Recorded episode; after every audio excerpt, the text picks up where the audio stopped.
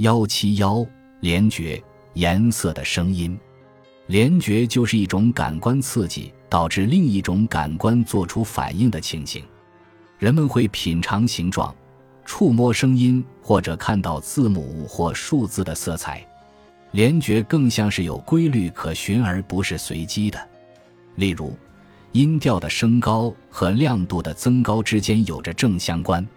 有令人信服的数据表明，很多人都有一种图像和声音互相交错的联觉，并且联觉是可以测量的。从这些观察结果可以得出合理的结论。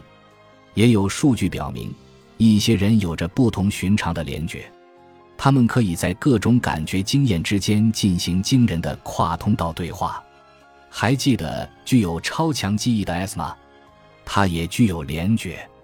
当 US 在心里从记忆中读取一系列项目时，会听到测验场所的声响，好像蒸汽的嘶嘶声或者液体四溅的声音，这会干扰他对信息的读取。颜色具有的声音是明确的，你很难找到有人会尝试用低音来表达亮黄色，或用高音来表达阴暗的湖泊。康定斯基。